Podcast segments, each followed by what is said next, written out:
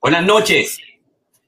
Qué bueno que estás ahí con nosotros esta noche más en Corona Creativo Online, tu programa especial con el doctor Jorge Piña, Ramón Blandino y Karina Rieke.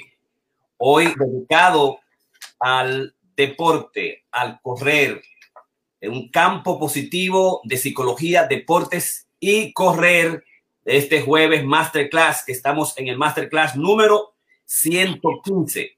Así que bueno que estás para ahí con nosotros y buenas noches. Bienvenido, Ramón Blandino. ¿Cómo te encuentras hoy?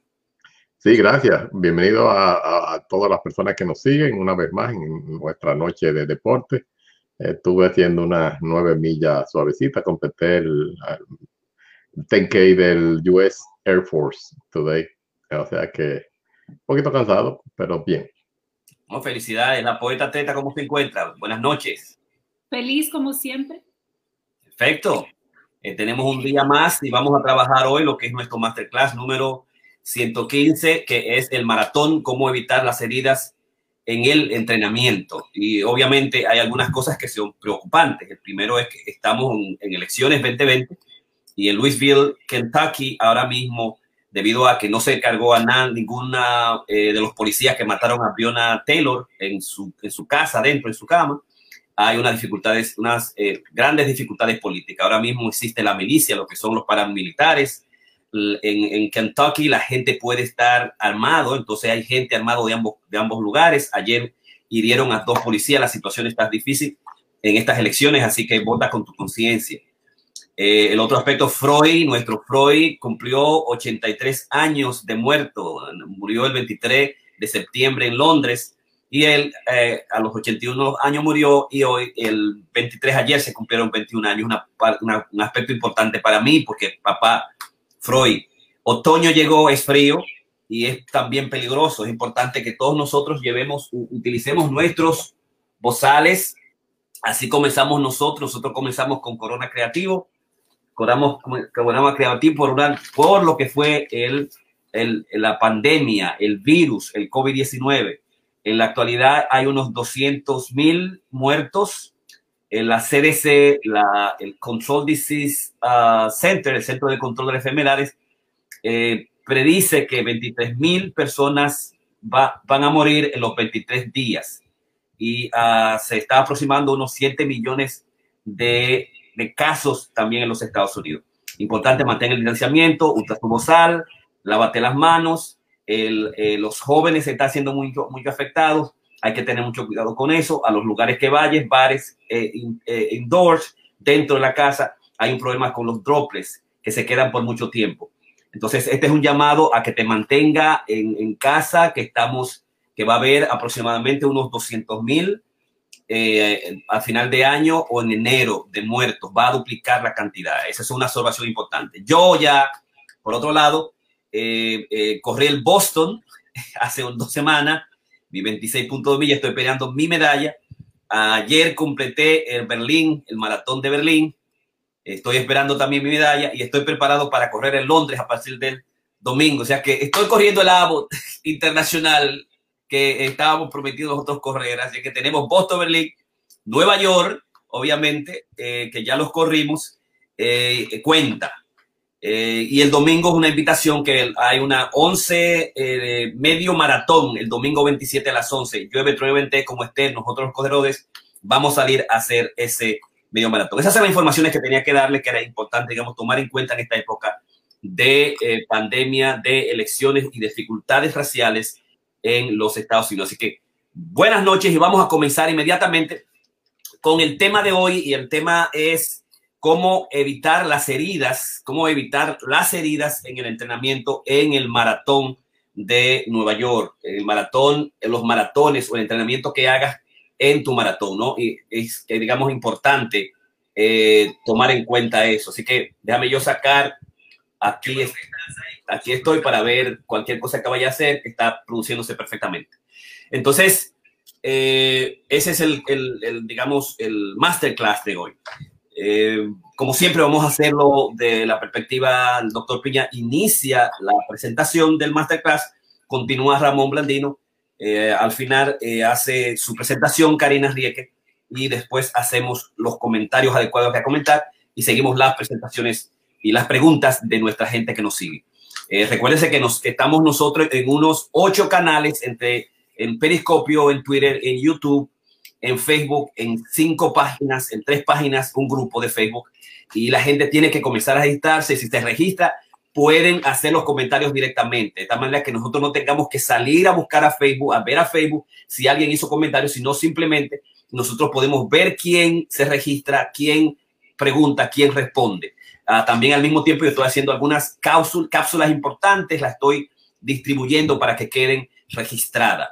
Eh, las estadísticas eh, son buenas, pero son buenas debido al proceso de crecimiento que hemos tenido en los últimos siete, ocho meses, siete meses, de seis, siete meses del trabajo forzado. El masterclass número 80 97, creo, aproximándose al masterclass 100, que es el piropo callejero, está aproximándose a los 20 mil. Esas son las, las estadísticas, los números. 20 mil, comenzamos con 300, 400. Hay algunas masterclass que no se mueven mucho, pero ese de alguna manera eh, ha llegado, ha calado a la gente. 20 mil en los masterclass. Y el, de la metapoesía 2, el primero de Daniel de Madrid y el segundo de Antonio Pascual, eh, Ruiz Pascual, también está aproximándose casi a los 10 mil en, en, en seguidores, en vistas. Así que eh, quería darle esa información en términos de lo que estamos haciendo para que la gente que ahí nos siga. Así que vamos a comenzar inmediatamente con su eh, doctor Piña y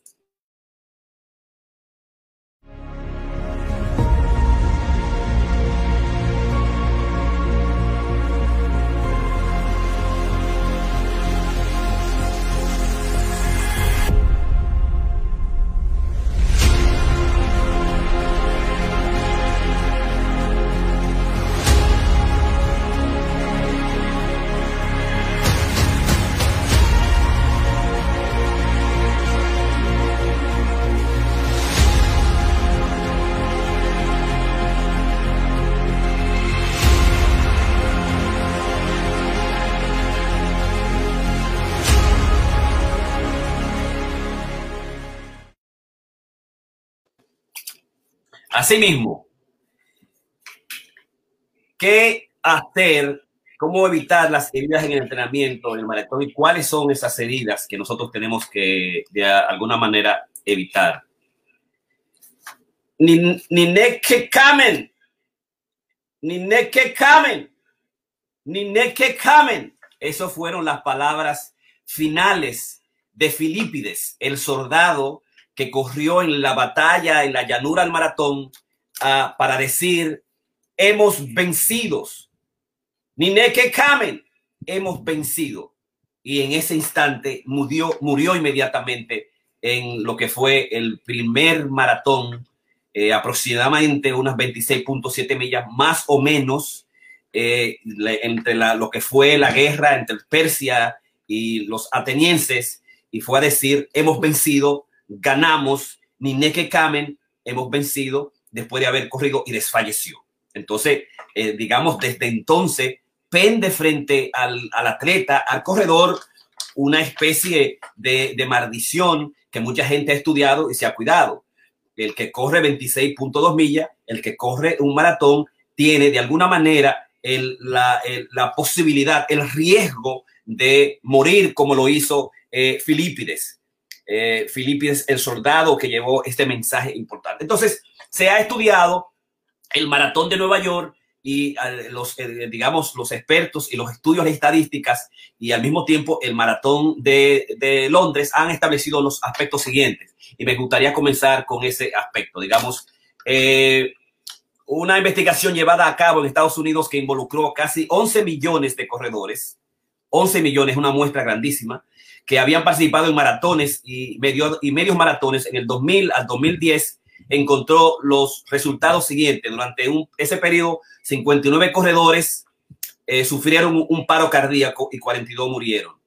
Desde que el maratón de Londres comenzó a realizarse en 1981, han muerto 11 personas, incluida una joven de 30 años, la primera mujer que muere, que se colapsó cerca de la meta de este año. El profesor Sanjay Sharma, director médico para el Maratón de Londres 2012, explica que siete de estas muertes han sido vinculadas a trastornos del corazón como estereoclerosis, estrellamiento de las arterias o problemas congénitos en el músculo cardíaco. Hasta ahora las muertes habían ocurrido solo en hombres, explica la BBC del profesor Sharma. Todos tenían más de 40 años y de los siete cuyas muertes fueron vinculadas a problemas cardíacos, cinco tenían signos de enfermedad y de eh, las arterias coronarias. Dos tenían un trastorno llamado cardiomiopatía hipertrófica, un problema que afecta las estructuras del corazón, agrega. Esa es, yo pienso, que los eventos raros de maratón y eh, por qué y cuáles son las circunstancias. Entonces, ¿cómo prevenir una muerte en un maratón? ¿Cómo puede prevenir lo que le pasó a Filipides? El soldado, no sabemos porque no hay manera, digamos, de estudiar si Filipides tenía las arterias estrechadas, si tenía aterosclerosis, que es el estrechamiento de la arteria. No sabemos si eh, eh, Filipides tenía una condición, la cardiomegalia hipertrófica, que es una condición genética que en personas saludables, que corren, que nadan, eh, que hacen maratones, eh, que son deportistas y que están saludables, de repente un día mueren inmediatamente, ¿no? Y es una condición genética que es muy difícil también de, de, identificar.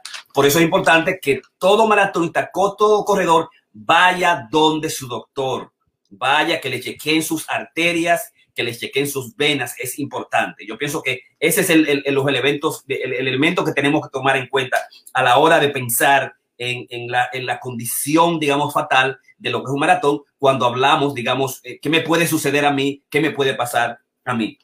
La, ateroesclerosis, estrechamiento de arterial o las venas, la, la, y además hay otra condición que es muy común y es el hecho de que eh, muchos de los maratones eh, eh, tienen dificultades y algunos han muerto por el exceso, digamos, de agua, no por la, no por la, hidratación, la, falta de hidratación, algunos por, por el calentamiento o la, isolación, y por eso es bueno tomar, se han tomado, digamos, que las rutas se lleven, se rocen aguas durante todo el proceso y que la gente pueda reducir el calor en el cuerpo porque han habido, se han reportado muertes por, eh, eh, digamos, insolación por un lado y algunas muertes fundamentalmente por hiponatremia, por el exceso de agua que lo que hace es que depleta la cantidad de sodio en el cuerpo y la gente puede morir por confusión eh, y se han reportado algunas muertes en, el, en los maratones.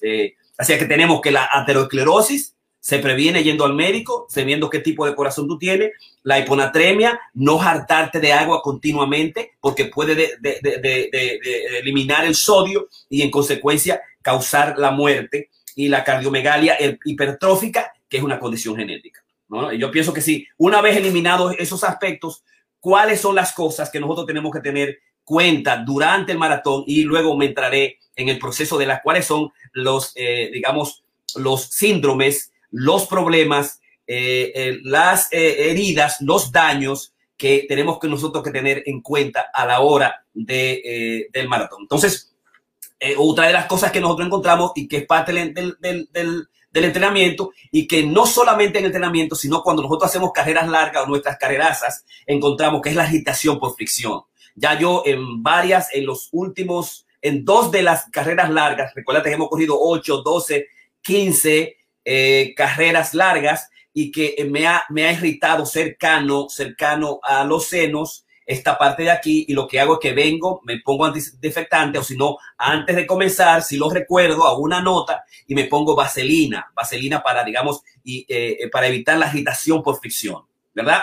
También eh, eliminar las, las llagas y nosotros encontramos que eso tiene que hacerlo en el maratón, porque si no lo haces en el maratón, va a, va a tener grandes dificultades, porque si en el maratón por mucho tiempo, no son, no son 10, no son 12, no sé, son 15 o 20 millas, son 26 millas, bajo tiempo, bajo fricción, bajo dificultades, y entonces ahí se va a encontrar llagas en, en las piernas, dice eh, Arthur Lidia, que el, digamos, la, eh, la, herida más grande, más frecuente, es el, la, las heridas que tiene que ver con los zapatos y están íntimamente ligados a los pies.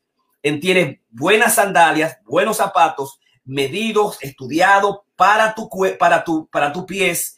Eh, lo, lo, digamos, lo, lo, lo, lo, que hace es que lo, lo, atas bien, al final, dejando espacio suficiente en los pies adelante, van a permitir que no tengas heridas en, en tus pies. Eso es importante. Y que también, y que tampoco tenga las llagas que, eh, que eh, los zapatos te pueden llevar. El otro aspecto es que se ha encontrado que hay baja inmunidad después, después que se hace un maratón. Porque el, la, digamos, la tensión física, el estrés físico hace que el sujeto baje la inmunidad. Entonces tienes que cuidarte de cualquier infección, de cualquier resfrío eh, en esos, eh, digamos, en esos periodos pre, posterior al maratón. Y obviamente las esquinces y las torceduras que se dan en el maratón y durante el maratón y en el proceso de maratón. Es decir, yo, yo he notado incluso que cuando estoy corriendo y hago cualquier movimiento leve con mi cuerpo, a cualquier movimiento con, con de, giro, de cambio, de torsión en, con mis pies, eh, de torsión o de extensión de las caderas, de los músculos de las piernas, de los músculos, digamos, de la, de la espalda, cualquier movimiento raro que yo haga con el cuerpo eh, va a llevarme a tener algunos esquinces y algunas torceduras en mi cuerpo. Así que para la economía eh, del entrenamiento y para la economía dentro del maratón, tiene que mantener la forma adecuada, la forma con que te permita los movimientos más suaves, las, las, las, zancadas y los movimientos, de, digamos, de caderas que sean los más suaves posible para evitar, digamos, los esquinces, las torceduras y también los daños a diferentes niveles. Yo pienso que esos son los aspectos, digamos, fundamentales. Eh, el otro aspecto que hay que tomar en cuenta son, digamos, lo que es el, uh, eh, o eh, ubicarlo dentro de lo que son las heridas y los daños más frecuentes. Y para esto, la manera, digamos, de evitarlo es evitar lo que se llaman los terribles, los terrible twos, los terribles también, o los terribles demasiado en el eso evitar too much millage, too much uh, eh, racing, too much, too hard surface, too much speed. Evita demasiado millaje, evita demasiado carreras, evita las demasiadas, las, las, las superficies fuertes y, y, demasiada velocidad. Esas cosas son lo que van a hacer específicamente que, digamos, evites las diferentes heridas. Eh, muchos millajes, si son 13 millas, si tú solamente puedes hacer 15 a la semana, 20 a la semana, 26 a la semana, 27 a la semana, un maratón o medio maratón o 10 millas a la semana, haz 10 millas a la semana consistentemente. Sube las millas cada semana solamente un 10%, no suba, no te vaya de 10 a 15 a 20 a 30 de repente. Eh, en los racing, tú tienes un racing cada tres semanas, cada tres meses, cada seis meses no haga tu entrenamiento una carrera, una competencia, que estamos viendo eso con nuestros atletas en los entrenamientos. Si tú vas y son 13 y, y, tú lo vas a hacer a un paso sostenido de 13 millas, no te va a dar ya 8 a 9. Para eso hay la, la capacidad nuestra de trabajar lo que son las diferentes técnicas y los diferentes tipos de carrerazas. Si es carreras con cargas, si es carrera fallet, si es carrera sostenida como la de Lidia, suave, vete suave. Si es carrera con final eh, rápido, hazlo así, pero no vaya siempre todas las carreras a competir. Es como que todos los domingos nosotros hacemos, vamos a hacer los entrenamientos como, como carreras, como si fueran competencias. El otro aspecto es las, eh, las, superficies fuertes, hay que evitarlas. Por eso yo siempre hago, trato de hacer, cuando yo voy a, a Bancorla, yo me voy en el, lugar donde está Tarbia, me voy al lugar donde están las hierbas, y me voy a, cuando voy entro adentro del, del, del, cross country, adentro del campo, busco la manera de cómo trabajar los diferentes, las diferentes superficies, ¿verdad? Porque las superficies, como son muy fuertes, constantes, van a crear los grandes problemas en los diferentes tipos de heridas que están, digamos, al estrés en diferentes partes del cuerpo, en las musculaturas, en diferentes musculaturas también del cuerpo. Y además, el otro es too much speed, la demasiado velocidad muy rápida, hacer cargas muy rápidas o simplemente si haces velocidades que no están esperadas, de, ya sea en tus carreras cortas, cuando haces los tiempos, cuando haces los, los farles o, o también cuando haces, cuando lo haces, digamos, en las, eh, las carreras, las carreras largas, que son también las más peligrosas, para crear esos, esos daños en el cuerpo.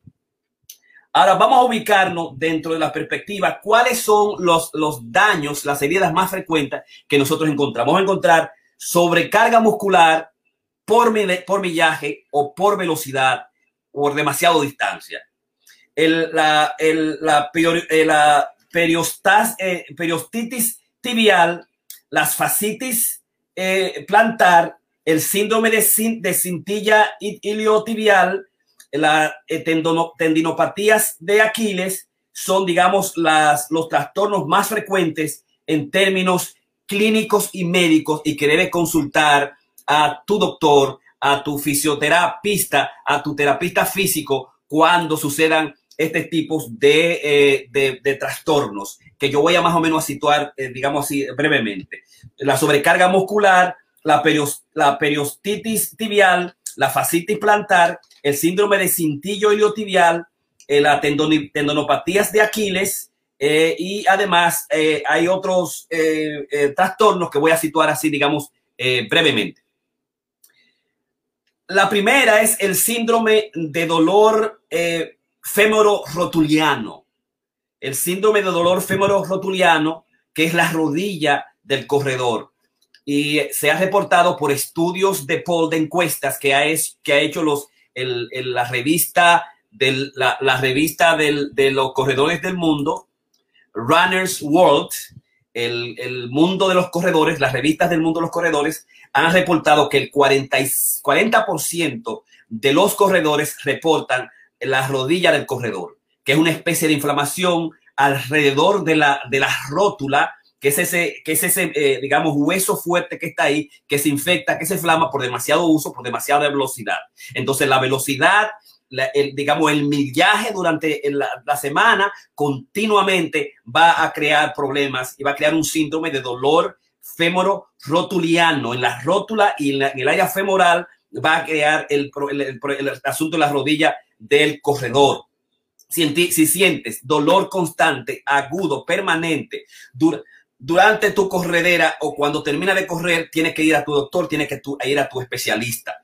Eh, y es el 40% el más común de las heridas del corredor. La siguiente, la, tendo, la tendinitis de Aquiles, en un 11% eh, se eh, demuestra, y es el tendón de Aquiles de, detrás del de tendón que va a unir los, huesos de la, de, de, detrás de la, del, de la pierna, detrás de la pierna, que son esos huesos eh, fuertes ahí continuos, y ese tendón fuerte, que es el tendón de Aquiles famoso, ese va a unir, digamos, los, el hueso del talón y va a unir también los huesos fuertes de las piernas detrás de las piernas. Ese, ese, eso va a utilizar lo que ya la tendinitis de, de Aquiles, que es de alguna una infección, una inflamación de ese tendón que va a, a, retirar, son olores fuertes también y que se dan cuando los atletas tratan de correr rápidamente, cuando no está previsto.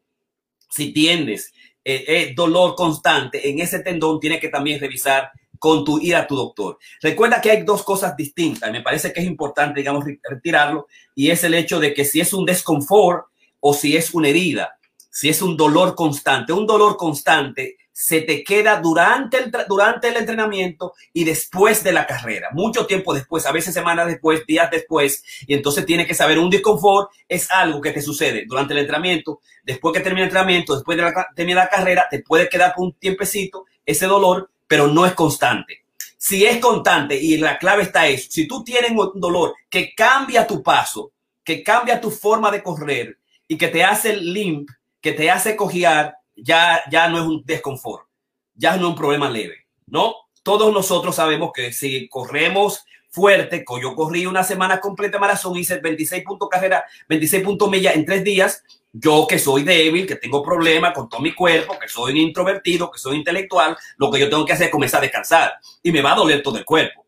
Ese dolor, ese dolor no es un síntoma, no es un síntoma porque yo puedo caminar, puedo cambiar, no me cambió, no me puso a, a, a limp, a cojear, ¿verdad? Ni me cambió mi paso. Y nosotros sabemos que si tú vas a entrenar y de repente tú sigues teniendo ese dolor constante o te disminuye la velocidad, entonces ya es un síntoma, es un problema físico, es un problema en el cuerpo, es un problema que puede haber un desgarro, que puede haber una ruptura de un hueso y entonces tiene que cuidarlo. Ese es el, el aspecto importante. ¿verdad? Entonces, el problema de la, los, los problemas iscotibiales y distensión y desgarro musculares son aquellos músculos fuertes que, que están ligados a la tibia, digamos, el, el, uh, el, fémur, que es el hueso grande, que es el hueso más grande, donde está las piernas, ese, los problemas iscotibiales son esos que te van a dar en todo el área femoral, el cuerpo grande, esa parte del cuerpo que va desde la cadera, los músculos que, que ubican las caderas hasta la rodilla, Esa es la dimensión, los problemas iscostibiales y que te van a dar también cuando haces distancias largas, cuando haces carreras largas, sostenidas y cuando esas carreras largas no estás preparada para las cargas de esas carreras largas. Ese músculo fuerte que es el iscotibiales eh, eh, va a tener distensiones y también puede haber desgarramiento muscular y volvemos de nuevo, si, si son sostenidos continuos y no se te quitan, eh, después de terminar de, correr, tienes que chequear a tu doctor. También el otro, el otro problema de los nueve, de los diez que voy a trabajar rápidamente es desgarro muscular agudo. El desgarro muscular agudo es ese dolor que en cualquier tipo de los músculos del cuerpo te da y te para y es rápido y es constante. Se desgarró un músculo. Es rápido, es constante es agudo, la percepción psicológica, se siente que hay un daño, no hay una, no hay una fractura de ninguno de los músculos porque todavía puedes caminar, pero te para inmediatamente. Cuando hay un desgarro muscular eh, agudo, es rápido, es ahí, es constante, tiene que pararte y tenemos que llamar inmediatamente al doctor, llamar a tu coach, a Karina, a Ramón, si te sucede eso, que son desgarros musculares constantes. El, el otro aspecto, el otro trastorno, eh, herida muscular, las, las fascitis plantar y el 15% de los eh, corredores, dice el, el, mundo del corredor, la revista El Mundo del Corredor, en sus encuestas, el 15% reportó el año pasado fascitis plantar. Eh, hay una fascia que cubre la, la, planta del cuerpo y que une los dedos, esa fascia une los dedos al final, al, al fondo, en la planta, con el, el, el heel ¿verdad? Con el, el eh, ¿cómo, ¿cuál es el gire? con los talones, talones y pies, esa planta de abajo es lo que hace la fascitis plantar y el 15% va a tener un dolor agudo, difícil durante el corredor, correr o al final del corredor. Y es también 15% común. O sea que lo que es el síndrome, la rodilla del corredor, 40%, la tendinitis de Aquiles, que es en el telón de Aquiles, 11%, y un 15% en la fascitis plantar también. Y si, es persistente, si es constante, tiene que trabajar con tu médico. El otro aspecto son los calambres en las piernas o el síndrome de estrés tibial medio. El 15% de los atletas consultados también va a tener calambres en las piernas, que es la pierna cuando nosotros corremos a no, en los primeros 5 o 15 minutos de comenzar a correr, vemos los calambres en las piernas y es que las piernas de adelante se nos pone fuerte, dura y la podemos sentir. Es simplemente calambres en las piernas o el síndrome del estrés tibial medial. Ese es el músculo fuerte que está, que es el músculo de la, digamos, de las piernas, ese músculo fuerte ahí que debe fortalecerte. El 15% de los pacientes reportan, de los corredores, que han tenido síndrome del estrés tibial medio o calambre de las piernas. ¿Cómo se trabaja eso? Simplemente de, distancia, si está corriendo demasiado, vete a tu ritmo, a tu paso básico, ¿verdad? Recuerda el masterclass que hicimos de ritmo. Paso de recuperación en el que tú vas a jogging y vas a reducir tu velocidad continua y donde tú los últimos eh, milla o milla y media tú puedas correrla sin ninguna dificultad. Tu paso básico es el que tú corres tus carreras largas, ya sea a 9, a 9, a 10, yo lo corro siempre a 13, a 12.50, ese es tu paso básico. El paso de recuperación es ese cuando tú te vas a 13 o a 14 o a 15. Entonces, el, para evitar los calambres en las piernas o el síndrome de, estrés tibial medial es baja la velocidad, caliéntate un poquito y cuando termine tienes que darte, eh, digamos, masajes específicos y guardar el tiempo necesario.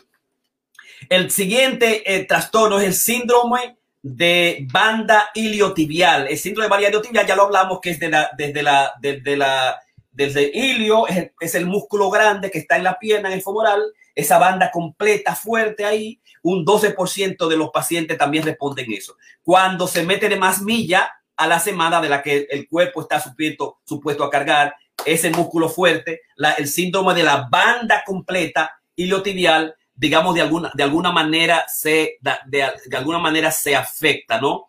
Eh, ahí yo creo que se ve banda iliotibial, ese de atrás, eh, eh, pero es esta parte que está, esa es la banda iliotibial, esa que se encuentra ahí, es la banda iliotibial. déjame sacarla de acá. Entonces, el, las fracturas por estrés las fracturas por estrés se dan y, eh, fundamentalmente más en mujeres. eh, y se dan por problemas, digamos, por eh, los problemas a veces de, la, eh, hormonales en la mujer ah, y, son fracturas por estrés que se dan a 6% de las corredoras, se van a dar en las piernas, que se puede romper el, el, digamos, el, músculo, el hueso de las piernas, tiene que ver los huesos, los huesitos del pie o los huesitos del talones. Y ya esas son fracturas. Cuando suceden fracturas, generalmente estas fracturas por estrés se dan en persona de edad por problemas de la osteoporosis constante y por el problema del estrógeno. Ya, eh, y debe uno chequear, cada mujer debe chequearlo porque también se dan osteoporosis en las caderas, eh, en diferentes, más frecuentemente las piernas, en los pies y los talones, y un 100% de las atletas reportan eso. Eh, de acuerdo que chequea tu condición hormonal, eso es una atención a la mujer, chequea tu, tu condición también de nutrición, debe tener nutrición muy buena en, carbohidratos, en proteínas, en vitaminas y también tu condición hormonal, cuánto, cómo están tus hormonas, cuán cercano está, digamos, a, perder eh, la, irrigación hormonal en el cuerpo. Eh, es decir, eh, es, la dimensión del género, o sea, la dimensión del género es importante en este caso y también el, hay otras fracturas que se den por, las fracturas de este también se dan por, por, por, el índice de masa corporal. Si tu masa corporal es muy alta y si se está obeso y está sobrepeso, el, el, el, esfuerzo en la fractura de estrés va a ser, digamos, más fuerte. Y para eh, casi terminar, son el dolor muscular de aparición tardía, que se le llama en inglés DOMS, D-O-M-S, que es Delay Onset Muscle Soreness yo estoy cogiendo mis carreras, yo estoy cogiendo mis carreras a todos los domingos, la estoy haciendo, digamos, rutinaria, o corrí un maratón, volví, corrí otro maratón, y después, dos días después, yo comienzo a tener un dolor fuerte en diferentes partes del cuerpo.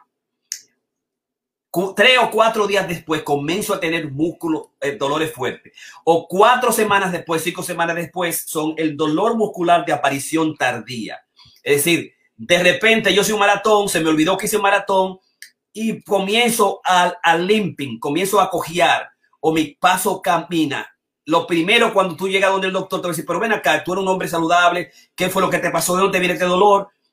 Y a ti se te olvida que tuvo un maratón. El doctor te va a preguntar, ¿tú has tenido una carrera? Ah, sí, yo con un maratón.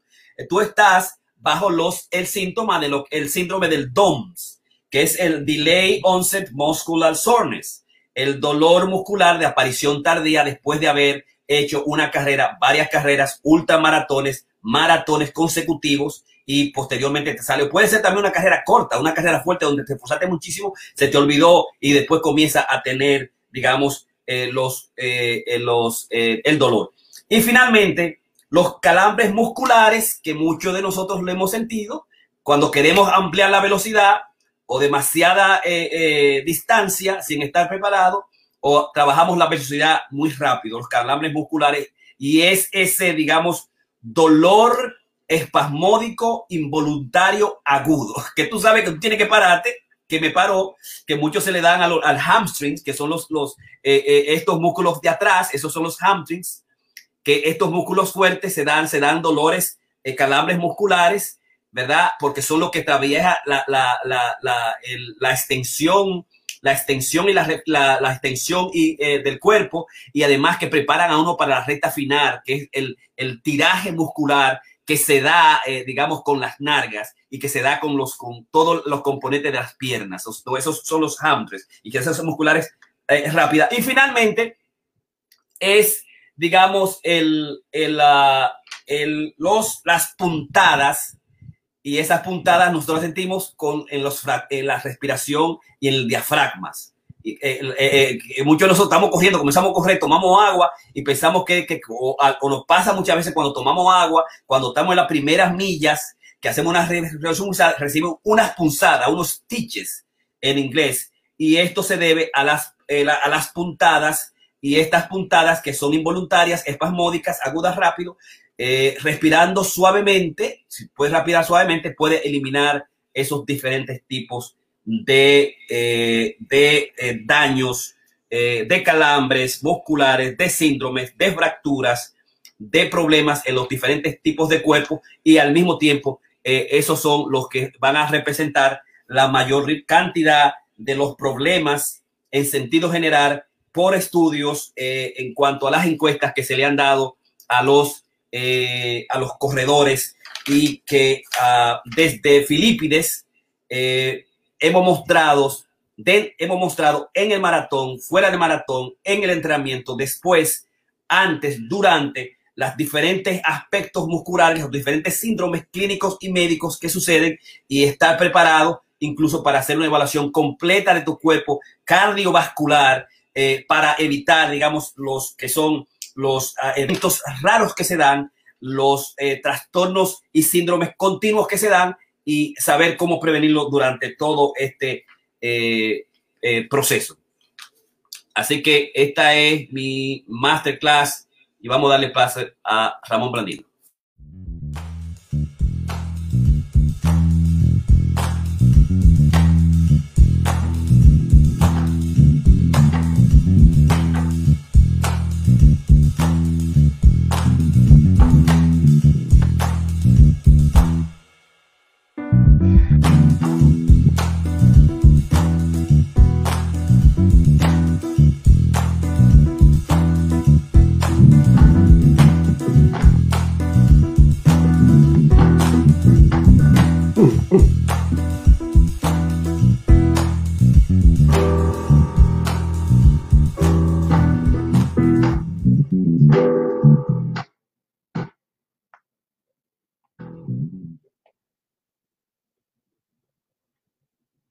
Sí, gracias Jorge. Eh, hiciste una presentación bastante técnica y amplia, o sea que yo voy entonces a, dar un poquito de mis experiencias, básicamente en términos de, de, este. Es un tópico que yo pienso que ahora es realmente crítico y, e importante y es básicamente sobre todo porque muchos de nosotros y muchos de ustedes ¿no? que nos están siguiendo están corriendo carreras virtuales, incluyendo medio maratón, carreras bastante largas, incluyendo la, el, maratón, que muchas personas están preparando para él. O sea que este es, un momento bastante crítico para entender este tipo de, de, este tipo de presentación, básicamente, para tratar de ayudarlo a evitar problemas. Y es que cuando uno está corriendo en estos, digamos, eventos patrocinados para el New York Road Runner, tenemos una gran cantidad de apoyo eh, médico, logístico y técnico a través de toda la carrera. Yo tuve la oportunidad de ser voluntario médico o clínico, eh, bueno, soy médico, pero estaba en el área de salud mental en, en un medio maratón y realmente la organización es, es, intensa, es vasta. La preparación que nos dan a nosotros, a, lo, a los voluntarios, en mi caso como eh, mental del cáncer, como consejero de salud mental, yo tuve la oportunidad de, de intervenir en tres o cuatro casos de personas que, que básicamente se, se, descompensaron, como decimos los psicólogos, eh, y pude a, a interactuar con los médicos que estaban ahí, personal muy profesional, y, y esto no es una, una opción que tenemos cuando estamos corriendo carreras virtuales. O sea que hay que tener muchísimo cuidado en, en términos de, de, como tú mencionabas, tenemos que conocer cuál es nuestra, nuestra condición médica. Eh, yo particularmente eh, tuve una evaluación completa en el Instituto de, de Carreras de, de, Maratones de la Universidad de Nueva York, del Hospital Langón.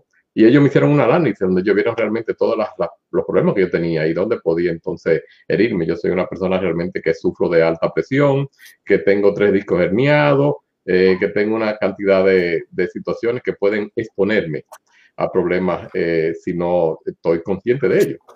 Por ejemplo, yo estuve corriendo hoy un eh, este 10K y una de las cosas que tengo, por ejemplo, es que eh, me di cuenta que estoy haciendo las cosas, no le estoy haciendo suficientemente bien. Por ejemplo, estoy mirando aquí en, en mi, en mi uh, yo tengo este, el software que me permite mirar todas y cada una de, las de las funciones médicas vitales. La, eh, y una de las cosas que pude ver, eh, como ejemplo, en esta parte que está aquí, que era el, el, el impacto en cada una de mis piernas. Y estoy viendo que realmente con mi pierna izquierda estoy haciendo un 53.6% y 46% con la derecha. Ese es un problema, porque si yo no trato de balancear esto, que ambas piernas estén impactando a, al mismo, digamos, a una, eh, a una situación bastante similar, puedo terminar con, con, con heridas. Eh, y recuerden que las heridas no solamente se refieren a las heridas eh, físicas, también tenemos heridas emocionales, esas personas que realmente se, se, se descompensan. Y una de las cosas que tú mencionaste, básicamente, aparte de todo esto, es que tenemos que tener en cuenta, digamos, por ejemplo, los tenis. Eh, muchas personas compran lo, los tenis para correr y no entienden que deben ser apropiados para el tipo de carrera que estamos haciendo. Yo Tengo eh, tres diferentes tipos de, de, tenis. Tengo los de cross country, que tienen los clavos abajo. Tengo unos que, que son para básicamente el verano y, y, son muy light y muy amortizan bastante. Tengo los de carreras rápidas, de, realmente de maratón, que tienen una, una placa de fibra de carbón adentro y básicamente por poco me mato por eso, porque realmente eh, tienen una, una, forma que tú eh, bounce, tú, tú rebotas. Y en el, eh, casualmente ya hace un, un año ahora, eh, en el, a las 10 millas de, de El Bronx, tuve mi primer, mi primera herida. Básicamente me caí. yo no tengo la foto, pero yo vi la foto que me tiraron y en un momento dado yo estuve, mis dos pies estaban en el aire yo reboté realmente porque no estaba en control de, de esos, esas zapatillas, esos tenis, y básicamente me caí, me herí en la rodilla, se me rompió el teléfono, eh, fueron muchas cosas, no fue nada grave realmente, pero fue realmente algo que me, me frustró, porque que yo realmente no tomé en cuenta que estaba usando estos, estos tenis que tenían una capacidad de rebote mayor de la que yo podía controlar y yo básicamente con eso tenía la última en la bajada, que era una arriba de solo una bajada, básicamente yo pude correr a una velocidad eh, en ese momento de clock, mi index, ellos me, me monitorearon y estaba corriendo a 7, que eso es básicamente el 200% de velocidad, yo, mi velocidad normalmente es 14, 13, o sea que eh, ya se podrán imaginar. También las, la, una de las cosas es que los tenis tienen que tener la capacidad de eh, eh, primero hay que comprarle un número más grande eh, y tener en cuenta la, forma de, tus dedos de los pies. O sea, he visto muchas personas que sobre todo el dedo gordo se le pone negro y es que realmente no tiene circulación porque se van inflamando la, los, pies según tú lo vas corriendo, sobre todo en este tipo de, de carreras largas. También tenemos que tener en cuenta la temperatura. Si estás corriendo, nosotros, por ejemplo, estamos corriendo el año completo tenemos toda la, la, indumentaria, si se quiere, para correr bajo lluvia, bajo nieve, en calor. Eh, y, todo esto es importante porque te puedes, te puedes eh, eh enfermar, no solamente son las heridas eh, físicas. En el maratón, como, le, como tú decías, es algo bastante seguro. Las personas que realmente se hieren es más bien por descuido. No tienen la, la, capacidad técnica, están corriendo a una velocidad muchísimo más rápida de lo, de lo apropiado. O sea, Estamos hablando de que no son ultra eh, y no son élites y están queriendo correr a una velocidad de, de, 7 y, bueno, quizás lo pueden hacer por, por las endorfinas, pero realmente su cuerpo no está para eso. Los, los dolores, como tú dices, eso, esos calambres y sin contar otras cosas, como por ejemplo la, esas diarreas que le dan a alguna persona eh, por, por la ingesta de mucha agua o de algunos alimentos. Hay que tener en cuenta una serie de cosas que uno tiene que manejar antes de que uno esté haciendo estas, carreras largas.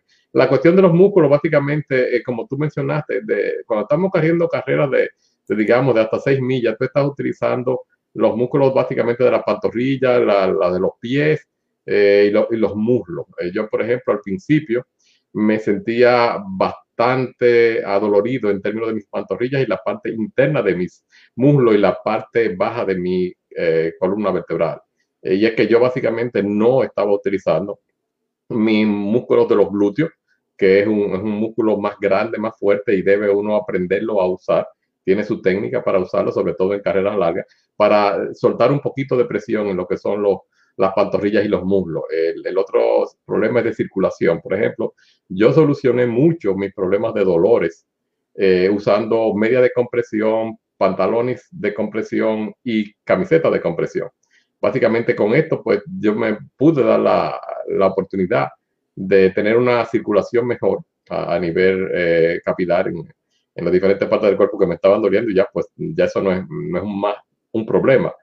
Eh, la, y uno tiene que entender que el dolor, la gente lo ve como algo muy malo, el dolor realmente es, un, es un, una señal de, de alerta. O sea, tu cerebro básicamente te está diciendo, ya no, no debe correr más. E, esta famosa muralla que hablamos a, los, a las 20 millas, porque yo tú has, has gastado todo tu sistema, digamos, energético, y el cerebro, antes de que tú puedas dañar tu cuerpo, inmediatamente empieza a hacer una serie de, de cosas, como son esos los calambres, los dolores y ese tipo de cosas. Entonces, por eso uno tiene que entender primero su, su fisiología, su anatomía, la capacidad en que uno está y cómo uno puede eh, evitar este tipo de cosas y no, como he, sabido de muchas personas que se toman una cantidad, digamos, de alif antes de empezar a correr. Para, eh, y, sí, se ha, visto que algunos, algunos de estos painkillers, algunos de estos eh, medicinas para, para, el dolor, incluso a incrementan en algunos casos la, la, capacidad del corredor, pero todo esto es, tiene un costo, tiene un costo y es, es, dañino, o sea que estamos hiriendo nuestro cuerpo. Yo pienso que las heridas las podemos evitar y como te digo, yo tengo, tenemos prácticamente ya tres años corriendo, yo nada más he tenido esa, esa herida, eh, eh, esa caída y fue algo realmente que lo pude haber evitado, es algo estúpido. Yo entiendo y siento que uno lo que tiene que respetar lo que es el, deporte, como cualquier otro tipo de deporte, cada deporte tiene cierto riesgo, pero uno debe minimizarlo. Y creo que la presentación que tú hiciste fue bastante técnica y clara en términos de cuáles son las áreas que pueden ser más afectadas. Y pues, pues yo por mi parte, pues la, lo que quería traer era la manera en que uno puede evitarlo. Uno conoce realmente los factores de riesgo y uno lo minimiza. Y también uno conoce la, la técnica y los truquitos, como es la, la, el uso de la, indumentaria apropiada. En, en, este caso, por ejemplo, yo uso todas estas cosas de compresión, los, los, tenis apropiados para el tipo de carrera y este tipo de otro tipo de cosas. Eh, yo sé que Karina, por ejemplo, tiene mucha especialidad en términos de la preparación desde el punto de vista del tipo de dieta a tener antes y durante y después del maratón. No sé si va a hablar de esto esta noche, pero eso también es importante porque de eso depende cómo va a estar trabajando tu, tu sistema digestivo, que es algo que, que, que es clásico. Y sí, por supuesto, tenemos que entender que cuando estamos corriendo, eh, el impacto que estamos haciendo y sobre todo dónde aterrizamos. Eh, nosotros hemos aprendido que hacerlo con la bola de, de, los pies, que es la parte en el intermedia, no con la punta de los pies, no con los tobillos. En los tobillos realmente, cuando uno corre con sus tobillos, carrera larga, tú básicamente estás incrementando la, la presión, el valor de, del peso eh, casi en un 300%, y eso es mucho para, para tu columna vertebral. Por eso es que realmente, y no realmente no es efectivo, está haciendo un, impacto directo en tu cadera, mientras que cuando estamos utilizando la parte media del pie, pues tú estás desplazando el, el punto de equilibrio, el centro de gravedad de tu cuerpo y le está quitando gran presión que al final se va a traducir en menos accidentes. Pero básicamente esta era así en una visión panorámica lo que quería presentar en términos de mi experiencia, ya que tú, eh, desde el punto de vista técnico, Jorge, hiciste una gran presentación. Muchísimas gracias, Ramón Blandino, por su presentación. Vamos a pasar a la presentación ahora de Karina Rieke.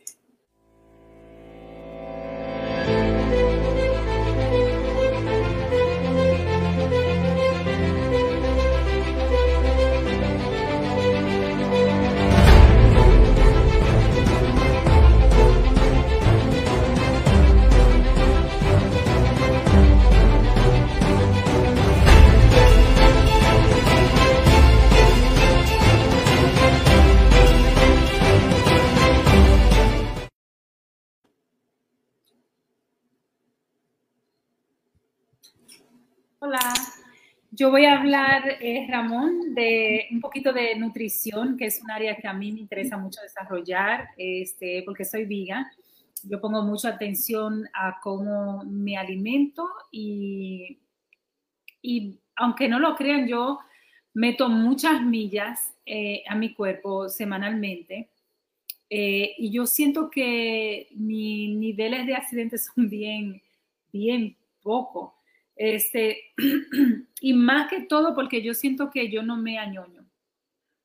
A mí me dio curiosidad, una compañera me dijo hace una semana, ay, eh, me duele eh, la batata y estoy cojeando.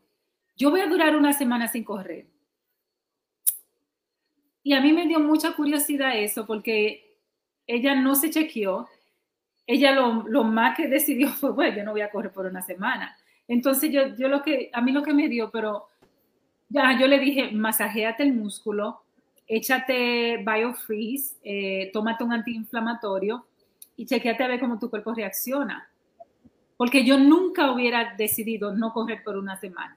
Es decir, yo hubiera, me doy mi masaje, me, me tomo mi antiinflamatorio, me echo mi spray de BioFreeze, me masajeo, me hago terapia de agua caliente con agua fría, que lo hago frecuente, eh, y agoto todos los recursos. Ante el último que yo voy a agotar va a ser no correr. Pero yo siento que la gente, eh, es malo que yo lo diga, pero yo siento que, que como que tiene mucha ansia de coger el primer recurso realmente para no, para no correr. Hoy yo voy a hablar un poquito de nutrición este, y de más específicamente del hierro y la importancia del hierro para los atletas. Este, porque yo siento que es importante que nosotros entendamos eh, cómo funciona nuestro cuerpo y las cosas que nosotros necesitamos para optimizar realmente este, nuestras salidas, nuestras corridas. Eh, el hierro realmente eh, es una de las deficiencias más comunes de nutrición este, en todo el mundo. y eso es algo que nosotros tenemos que, que saber. Eh, hay, un, hay un celular que está dando notas, Karina, el celular tuyo. Tiene que ponerlo en mute. No es el, creo que la computadora. eh, ok, me estaba mandando un texto. Ok, entonces, eh, como yo le había dicho, el hierro es una de las deficiencias más comunes en, en casi todo el mundo, eh, en los seres humanos, y puede eh, eh, llegar a, afectar lo que es nuestra el, incremento en la fatiga, eh, baja la capacidad de ejercicio que nosotros tenemos, de, de activación de ejercicio, y también baja la recuperación después del ejercicio. Entonces, miren qué tan importante, no es solamente necesario para nosotros hacer ejercicio, para, pero también es importante para la recuperación después de nosotros haber corrido, por ejemplo, la semana pasada que cogimos 15 millas. El hierro también es uno de los elementos eh, que funciona para fortalecer el sistema inmunológico y eso es muy importante que nosotros lo entendamos. Este, mantener un nivel de hierro eh, balanceado ayuda a que tú no te enfermes, te dé menos gripe este, y tu inmune se fortalezca. Eh, nosotros tenemos que buscar la forma de mantener eh, eh, nuestro nivel de hierro chequeado, ¿no? Mantenerlo de que nosotros entendamos de que está, de que está trabajando bien. Y esto se, se, se, hace por un estudio en, un laboratorio y tú tienes que, que, chequeártelo, pero hay muchos otros indicios como el agotamiento, como tu rendimiento a la hora de correr. Ahora, tú sabías que la endureza de correr, los atletas, eh, un 70% de esa endureza que nosotros, de esa endureza se dice, endurance, eh, no sé si se dice así en español, pero endurance. Resistencia. resistencia. de la resistencia de un atleta, un 70%, 70%, 70% eh, viene de las salidas de, de, del hierro. Este, y esto es sumamente importante. Es decir, 70% de nuestra capacidad como atleta este, viene eh, de, ese, de esa participación del hierro en nuestra salud. Este, esto por las pisadas que nosotros tenemos, por la, eh, la, muchas veces la sangre en nuestras orinas.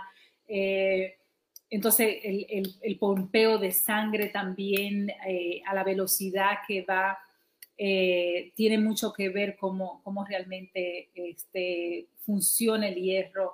Muchas veces las, las inflamaciones de nuestro cuerpo, eh, el estrés que el cuerpo de nosotros eh, pasa cuando nosotros realmente hacemos carreras largas o carreras cortas, pero con mucha velocidad. Y todo esto de alguna forma chupa lo que es el hierro, eh, la, la, absorción del hierro de, de, nuestro sistema. Y esto hace que nosotros realmente, cuando estemos haciendo ejercicio, sudemos este, muchísimo y la, facilidad de nosotros poder este, también sudar. La deficiencia del hierro afecta eh, una de cada tres mujeres. Y esa es la realidad. Lo siento, mujeres, pero a nosotros nos afecta mucho más y es por el...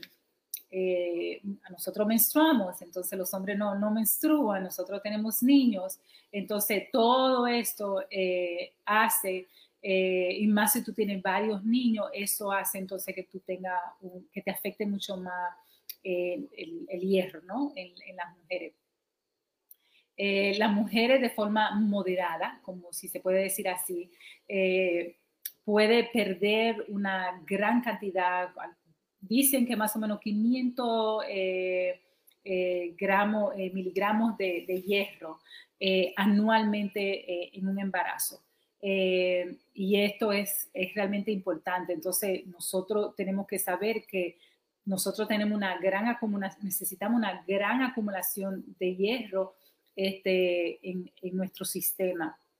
Eh, y cómo, y cómo también nosotros tenemos que identificar cómo nosotros nos ponemos en riesgo cuando tenemos una deficiencia de hierro en nuestro sistema.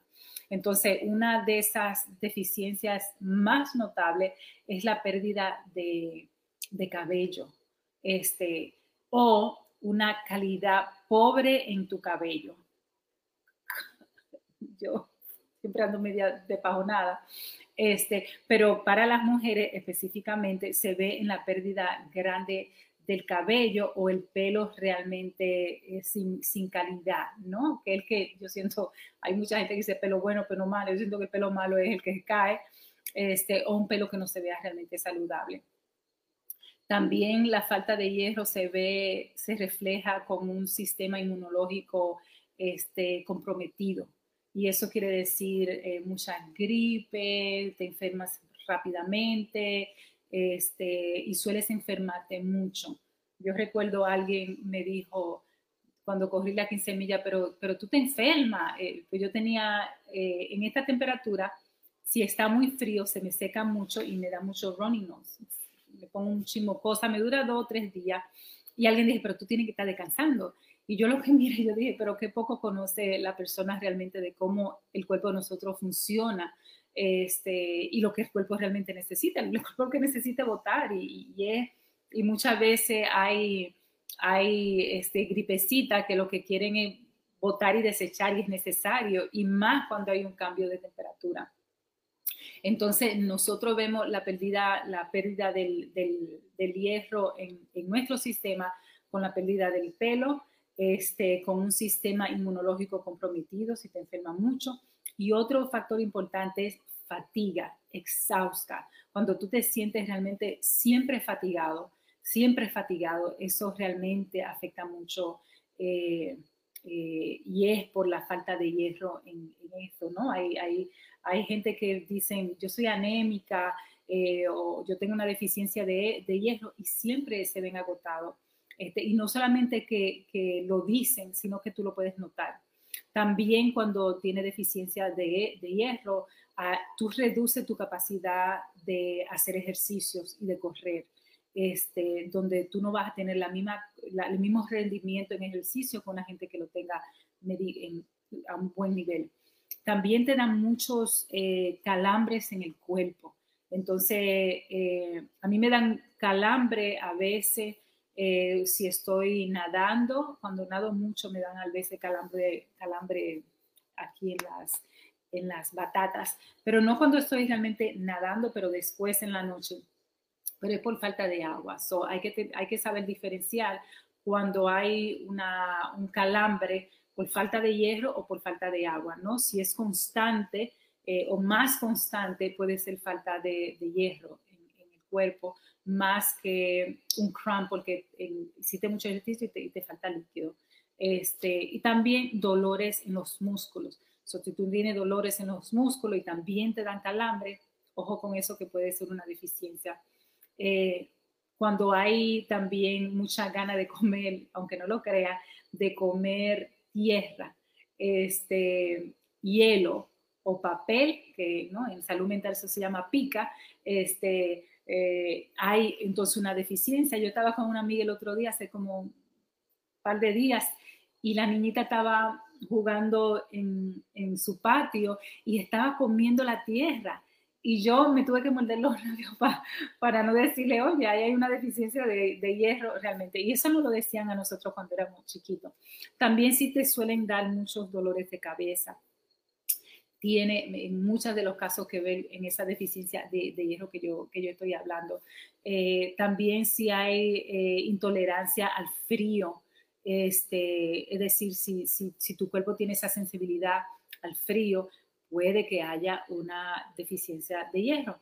También, fíjense algo, la depresión. Por eso es tan importante que cuando nosotros sufrimos de depresión constante, ¿no? que no se va, es importante hacer un chequeo general porque puede ser que casualmente lo que haya una deficiencia de, hierro, no necesariamente eh, una depresión porque tiene el, alma o el corazón roto, simplemente puede ser algo mucho más físico de tu cuerpo. También la calidad de tu sueño. Por ejemplo, yo, como soy vegan, este, yo tengo que tener mucho cuidado con mis niveles de calcio, magnesio, ¿no? Entonces yo necesito eh, porque me ayuda a dormir bien, porque duermo más, más, más sólido con mi sueño.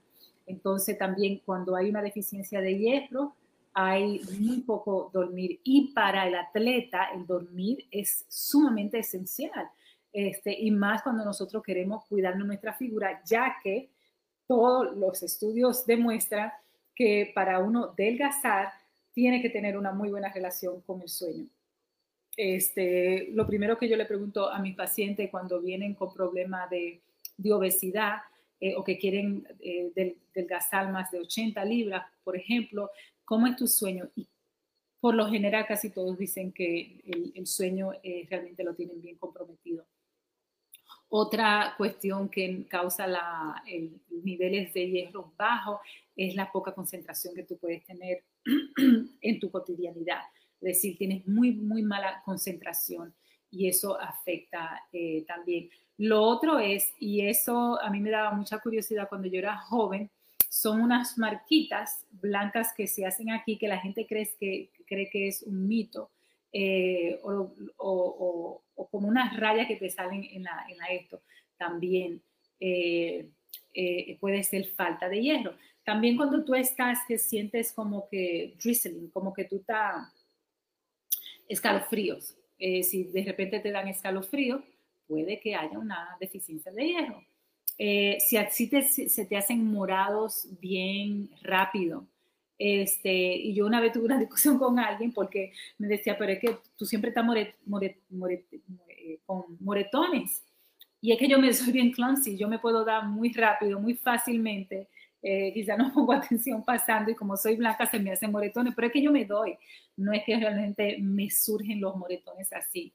Eh, otro factor de saber si hay una deficiencia de hierro es cuando se te adormecen las piernas este, y eso se convierte más en un síndrome de, piernas eh, o brazos dormidos.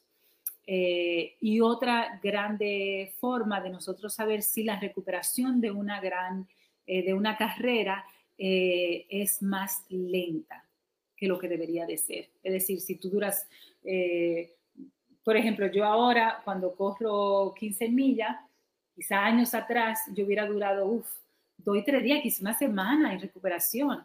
Este, y ahora yo solamente necesito un par de horas y ya yo me siento sólida y bien para, para correr. Entonces, esas son cosas que nosotros tenemos que tomar en cuenta eh, cuando nosotros, el cuerpo no está trabajando óptimamente. Y eso es muy importante que nosotros este, lo hagamos y más si estamos haciendo ejercicio. ¿Cuáles son las, el tratamiento? Eh, para nosotros trabajar con lo que es una deficiencia del, del, del, hierro. Y hablo con las personas, con especialmente los atletas, ¿no? A ellos es que yo le estoy hablando. Entonces, si tú eres vegetariano, trata de evitar tomar té, café, eh, una hora este, eh, cerca de la comida. Eh, y eso porque dicen que el, que el, té puede de alguna forma, un 80%, este, disluirse con lo que son estos ingredientes. Entonces hay que, hay que saber cuidarse con eso.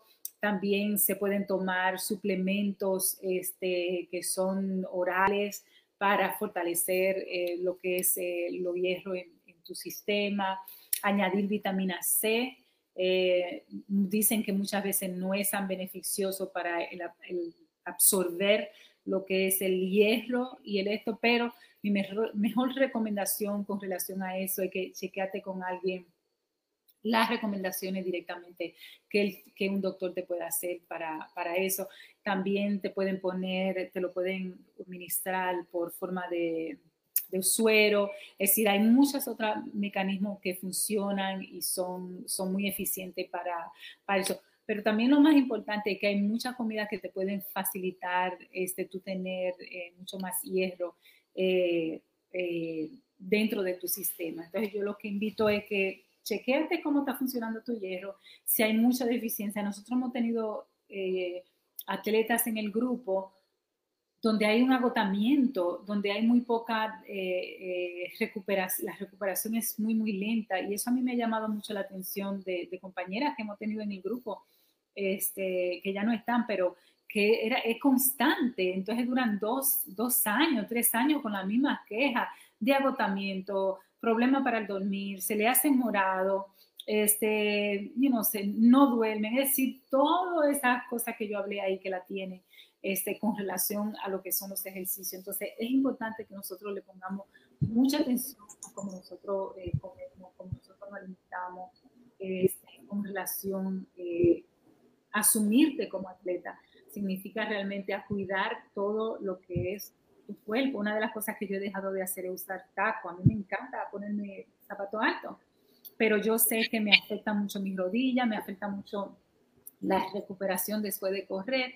Y yo lo que hago es que me lo pongo en ocasiones muy especiales, pero realmente lo evito. Entonces, tú tienes que decidir en el proceso qué es lo que tú vas a hacer. Entonces, tú puedes ser una chica linda, una chica fuerte, pero también tienes que ser sabia y saber cómo cuidarte y cómo recuperarte y conocer más que todo, yo siento, tu cuerpo y cómo tu cuerpo realmente reacciona a, a los cambios, ¿no? Eh, la edad y la forma eh, y saber las necesidades propias que tiene un atleta.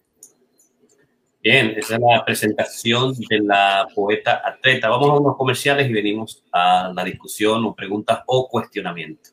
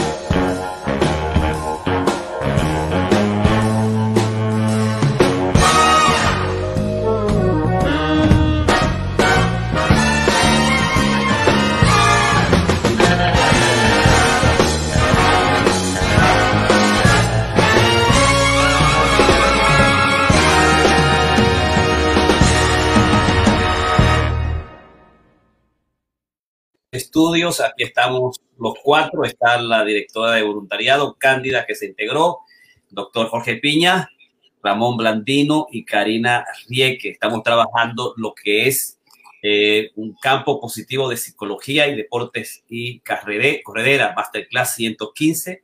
Es el maratón, cómo evitar las heridas en el entrenamiento. Filipides dijo, Nene, quemen, hemos vencido.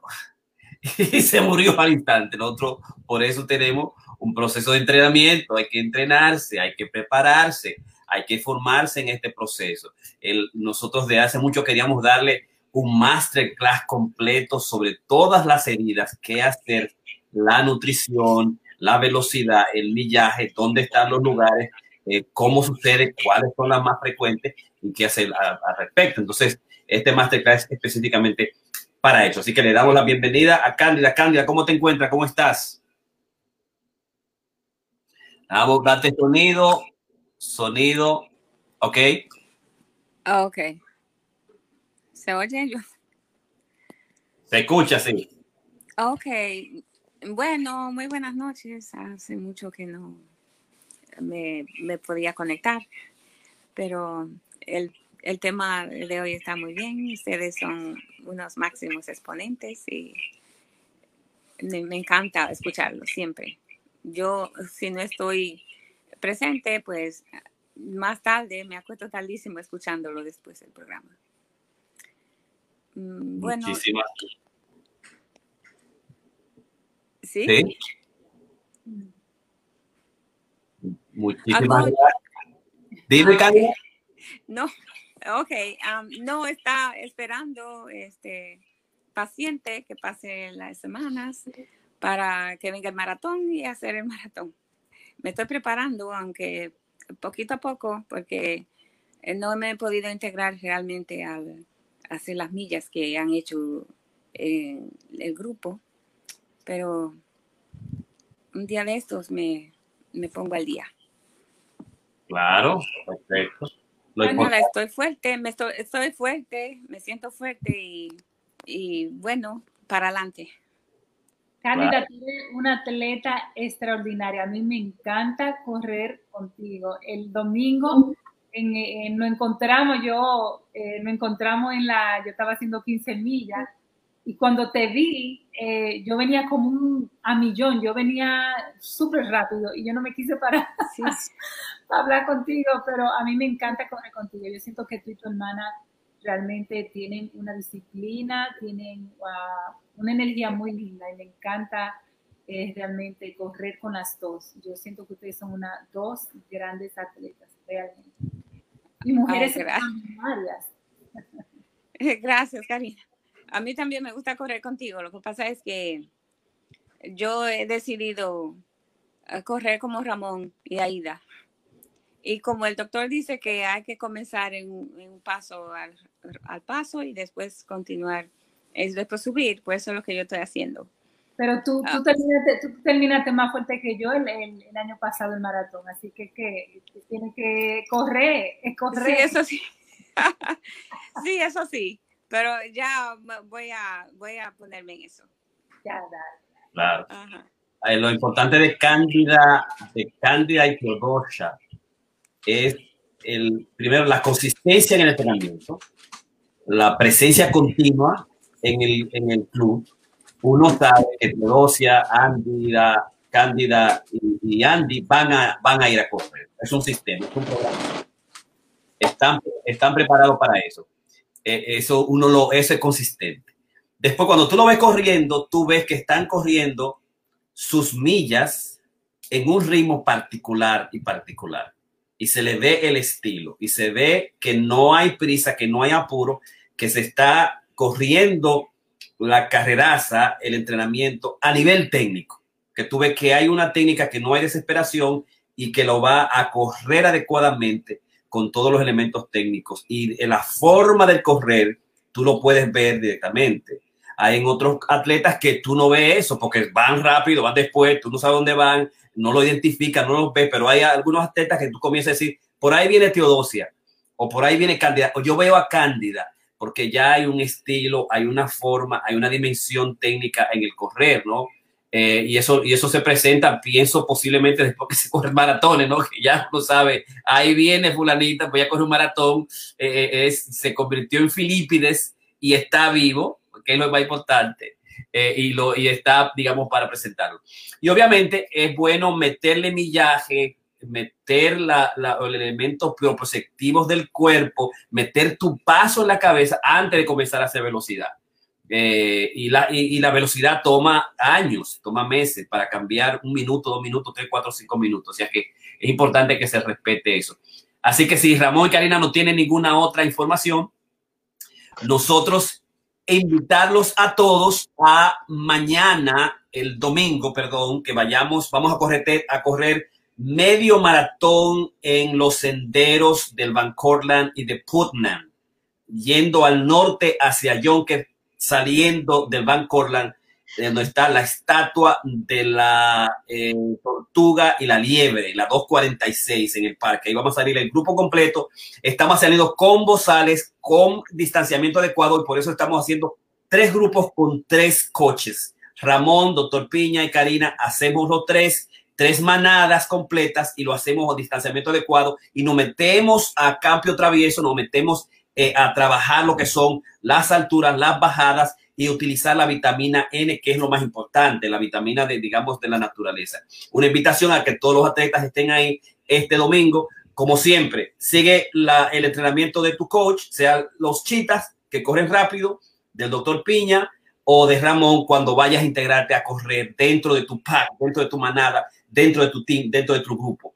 Pero el domingo, para los que van a correr y están corriendo los maratones grandes, Berlín, eh, que ya pasó, eh, Boston y Londres, este domingo a las 11 tenemos un medio maratón, es decir, vamos a hacer unas 6.7, 6.6 millas hacia el norte y bajando para completar las 13.1. Eso es importante, pero para aquellos que lo van a hacer. Y lo vamos a hacer también un poquito as you feel, ¿verdad? La primera fue steady, la segunda fue, uh, digamos, final rápido.